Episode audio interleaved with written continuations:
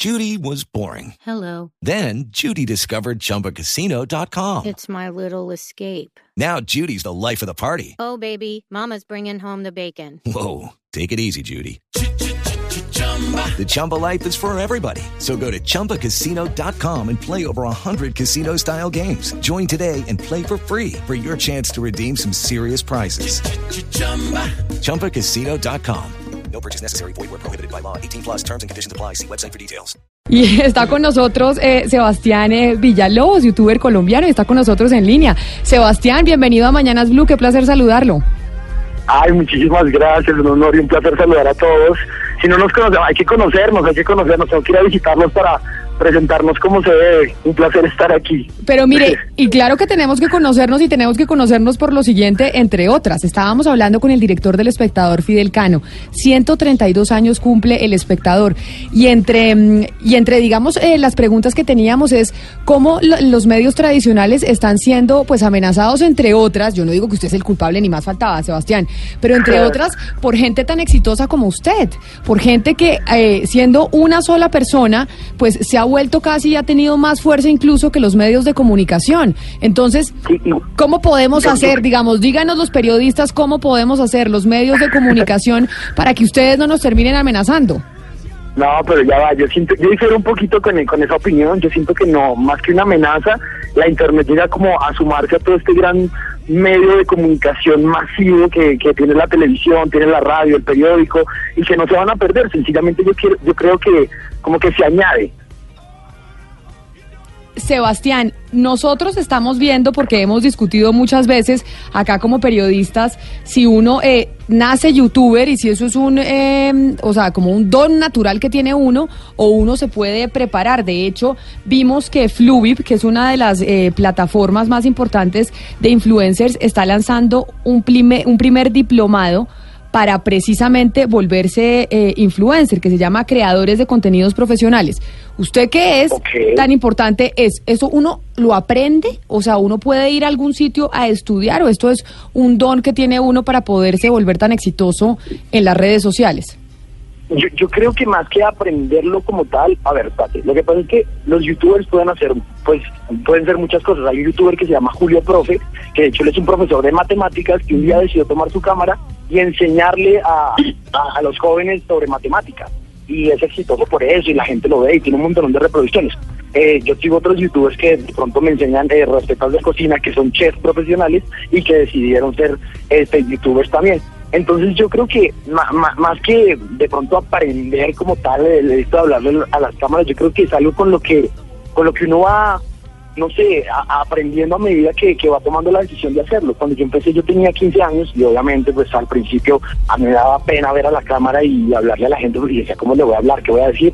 Y hoy que llevo, digamos, 8 años haciendo videos, para mí tú me pones una cámara de frente y, y yo pues no tengo la facilidad de poder expresarme y contarle a la gente del tema que sea, ¿me entiendes? Entonces, como que siento que algo que se vuelve empírico, pero también se tiene que sustentar por medio de alguna pasión, un gusto que tú tengas de, de, de, de alguna temática que, que a ti mismo te guste para que te puedas desenvolver y la gente te empiece a referenciar como, ah, ok, es que este youtuber habla de, como por ejemplo yo escuchaba ahorita que mencionaban a, a Samper, que le gusta mucho el tema de la política, y él lo aborda desde la sátira. Entonces habrá, habrán youtubers que de pronto hablen de política, pero lo hagan desde, desde un punto de vista un poco este, distinto, y, y él se resalta porque lo hace por medio de la sátira. Entonces es, es buscar uno de esos medios de comunicación que de pronto le sirva a, a dependiendo público que te esté viendo y, y ya, y, y exprimir de pronto esa, esa naranjita de, de- de conocimiento y de, y de carisma, diría yo también un poco.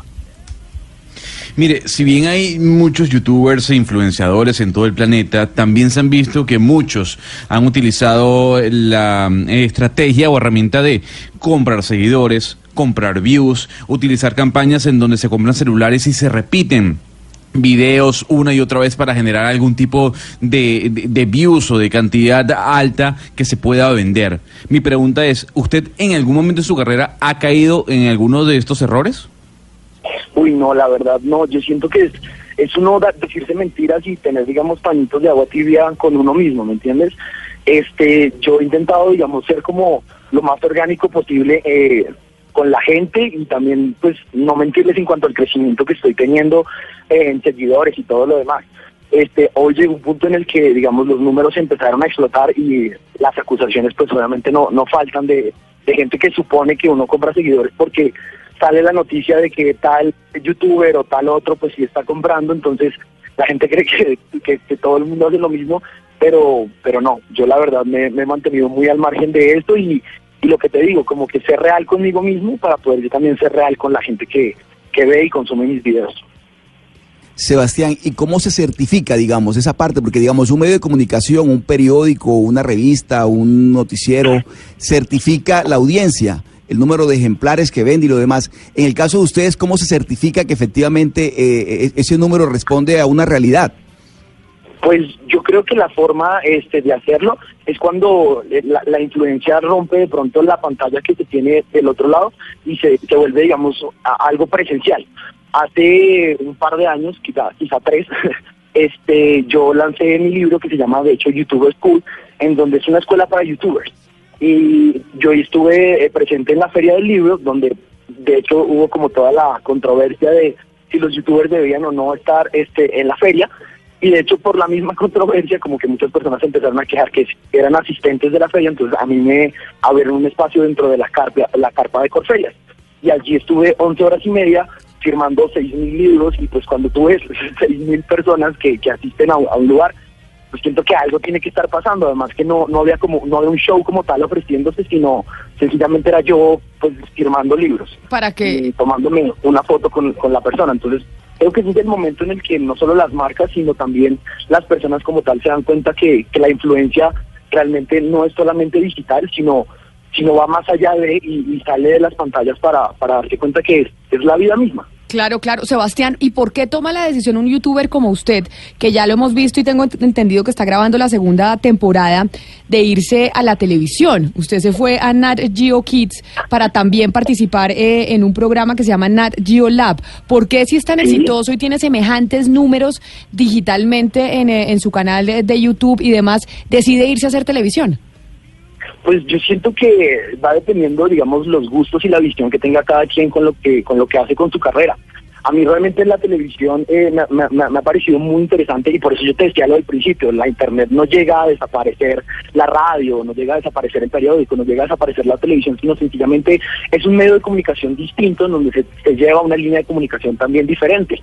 Entonces, a mí la televisión me pareció muy interesante porque además de ser tan diferente a la internet, siento que que las cosas también de pronto hay que contarlas de un, punto como más rápido y se convierte en un reto para mí. Ahora, cuando aparece la idea de hacer Nat Lab, que es un programa que realmente al principio no tenía nada que ver conmigo, o sea, yo nunca me destaqué en el colegio por ser el más científico, si te soy sincero, este, cuando aparecen y me dicen, si queremos hacer este programa para enseñarle a los niños y jóvenes a hacer ciencia casera, pues yo lo vi como un reto personal de, ok, hagámoslo, con, digamos, los conocimientos que yo tengo de, de, pronto de comunicación eh, con la gente. Entonces, eh, lo cool es que cuando ellos pensaron todo el formato, este, lo pensaron para que yo lo presentara y, como casi que, que yo era la persona elegida sin, sin, sin siquiera haber presentado un piloto ni nada. Entonces nosotros grabamos el casting, a ellos les fascinó, este, llené, digamos, las expectativas que, que se tenían y grabamos la primera temporada, que fue una experiencia pues súper, súper, súper, súper chévere para mí porque era era literalmente volver a ser niño. Yo, digamos, tengo un nivel de comunicación en, mi canal donde yo hablo como yo hablo normalmente y la gente que llega puede ser el niño chiquito o el niño grande que, de repente le gustó, le llamó la mm. atención o se identificó con algo que yo hice o, dije.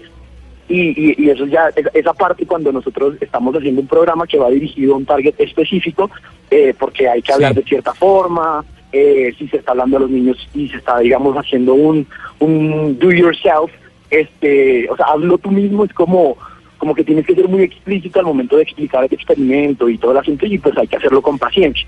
Yo tengo dos hermanitos en casa que uno tiene 11 años y el otro tiene 4, entonces yo he intentado buscar como una media de comunicación entre ambos para poderles llegar a toda la generación y que también se me facilitará muchísimo eh, el tema de interpretar este los textos y los experimentos que se le cuenta a, los televidentes. Y, justamente y creo que es eso. Sí. Justamente eso, eso quería saber, Sebastián, usted que conoce el mercado, ¿qué es lo que más consumen hoy en cuanto a contenidos eh, producidos por youtuber, eh, sobre todo el público joven? Porque pues los que somos mayores de 40 años, muchos ya no le encontramos sentido a lo que ustedes los youtubers producen. Entonces, ¿qué es lo que consumen los, los Sí, jóvenes mira, que son la públicos de ustedes? La verdad, si, si me lo preguntan a mí, que yo llevo ocho años, la plataforma ha cambiado muchísimo en, en estos ocho años y al principio obviamente siento yo que había muchísima más propuesta en cuanto a lo audiovisual. Hoy día, este, no sé, por la aparición también de nuevos creadores, digamos que los niños y jóvenes que además desde más temprana edad, cuando yo inicié, pues no sé, un, que un niño de ocho años tuviera un iPad en sus manos era una cosa absurdamente difícil de creer. Hoy día un niño de 8 años que no tenga un iPad es, es algo difícil de creer, ¿me entiendes? Entonces como que los niños por lo general están buscando en Internet ocio, entretenimiento y diversión, porque tienen en la casa una persona que todo el tiempo les está enseñando, que les está mostrando qué está bien y qué está mal. Entonces cuando una per- por ejemplo yo me he destacado mucho porque yo he sido muy consciente desde el principio con mi contenido y siempre independientemente de que estemos hablando de entretenimiento o no yo intento en mis videos siempre dejar algo como de conciencia en, en- en la gente que me está viendo entonces por lo eso mismo me ha llevado a hacer labores sociales eh, en La Guajira, en Bangladesh, este, con el tema de mi libro, mi principal interés era que obviamente mi público, que es quien consume y ve mis videos, pues volviera a recuperar esto del tema de la lectura, porque es algo que a mí desde, pues, desde muy chiquito sí me inculcaron, y, y si yo puedo hacerlo con la gente para que el día de mañana puedan estar haciendo cosas, no tienen que ser las mismas cosas que yo, pero sí de pronto desarrollando sus talentos y sus pasiones a- al nivel que ellos quieran hacerlo, eh, haya como un, un- un background que los, que los lleve a hacerlo, como, no sé, desde empezar a leer un libro, así sea de cómo ser youtuber, de cosas que a ellos les interesa. Entonces, ahorita mismo yo siento que realmente no entiendo tampoco, estoy, estoy en el mismo punto de, de ustedes de no entiendo qué es lo que qué es lo que ellos consumen, eh, porque veo que pues estos youtubers nuevos que han aparecido han, han generado de pronto mucha controversia de, de jugar de pronto con, con su vida personal, de que si están o no están juntos, y entonces esto se vuelve Sebastián. un morbo donde la, la gente ve los videos es para saber si terminaron o no terminaron y es como de qué les estás dejando realmente. Pero acá tengo muchos interesados en hacerle preguntas sobre eh, los youtubers, sobre su programa de televisión y sobre la cantidad de influencia que tiene usted, millones de seguidores que ya quisieran muchos medios de comunicación en el mundo poder tener esos seguidores que tiene usted a través de las redes sociales. Oiga, Eh, no, Sebastián. no te preocupes. Oiga, no te preocupes, Sebastián, que igual yo entiendo. Ahora sí, Es que usted ha hablado varias veces de, de pasión, de genuinidad y que esas son en últimas la clave del éxito. Pero YouTube, como también lo ha hecho usted, pues no deja de ser un medio de comunicación, hoy en día muy masivo. ¿Qué, qué hay del cuento del conocimiento detrás de cada una de la información, de la formación, de los datos, de las cifras que ustedes manejan a través de YouTube y de los otros medios? ¿Dónde queda el conocimiento, la preparación, el poder decir algo? Porque yo soy muy apasionado, pero si yo no sé decir, eh, pues, perdón, si yo no tengo nada que decir, me queda muy difícil. Ah, no, yo estoy completamente de acuerdo con lo que tú dices. Yo creo que uno no habla de lo que no sabe, ¿sabes? Y si, y si uno de pronto va a dar este una opinión sobre algo, lo, lo, lo ideal sería que uno se pudiese pues informar antes y si no, pues pues no decir nada, porque es prefer- preferible quedar como ignorante a quedar como, como embustero, creo yo. Este, de todas formas, por ejemplo, yo, yo, yo en mi canal siempre, este, al principio, por ejemplo, intentaba como escribir, yo tenía unos guiones escritos sobre, sobre la vida y sobre cosas que, que a mí de pronto me, me, me pasaban e intentaba de pronto interpretarlos o contárselo a la gente de una forma divertida. Entonces la gente, no sé, tengo por, tenía por ejemplo un video de cosas que pasaban, eh, cosas que no me gustan de la cocina. Entonces decía que no me gustaba la cocina, que a veces uno para enfriar la bebida la mete al congelador y luego entonces a uno se le olvida y cuando se la va a tomar, eso es un hielo y no se lo puede tomar. O que si estás, no sé, destapando el pan tajado por la mañana y dejas el alambrito que viene envuelto el, el pan tajado al lado, a los cinco segundos ya no está, es como de, de dónde surge todo. Entonces darle una explicación como como chistosa y como que la gente se identifique y como que Sí. ajá y, y ajá y al final decía como lo importante no es que no te gusten las cosas de la cocina sino eh, mirar cuáles son las que te gustan y, y probar y arriesgarte y hacer y, Yo- y lo mismo la, cada persona yo creo que Julio Profe debe estar pues supremamente preparado en cuanto a sus conocimientos matemáticos para pararse frente a una cámara y empezar a hablar sobre eso así como también hay personas que obviamente pues se han parado a, de pronto dar sus puntos de vista irresponsablemente sobre X o Y temas sin tener ningún conocimiento previo. Y, y digamos ese, también es un llamado que, que no sé las personas que están escuchando esto eh, que me gustaría de pronto hacer. Y es que se escuchan muchas cosas de los youtubers pero pero se encierra y se encasilla mucho el tema de los youtubers como si como si hablar de uno eh, significara también hablar de todos. Y, y- creo que cada uno en específico tiene como ciertas fortalezas, debilidades que hay que, hay que resaltar y, y, y si digamos tenemos un mismo concepto de todos los youtubers, yo creo que estamos viendo los youtubers equivocados. Hay mucho contenido en YouTube para ver, se, se suben aproximadamente, y esto lo digo porque Sí. lo sé, como Sí. 300 horas de video por minuto a YouTube. Entonces, este, pues imagínate la cantidad de, de- de personas que hay en este preciso momento mientras tenemos una conversación, eh, subiendo y publicando contenido y viendo contenido. De acuerdo. Sebastián, otra cosa que estrena usted eh, y que me informa precisamente mi hija que lo sigue en sus redes, es un local en Movistar Arena. Eh, eh, y, y me dice, pregúntele de eso porque eso, eh, eso da de qué hablar en redes y yo le hago caso, porque ustedes saben que lo que, da, que va a dar de hablar en redes. Claro, mira, yo soy una persona, digamos que pues desde, desde muy chiquito he sido muy emprendedor en muchas cosas y no me ha gustado quedarme con lo que con lo que de alguna u otra forma llega, sino que siempre me gusta ir por un poquito más.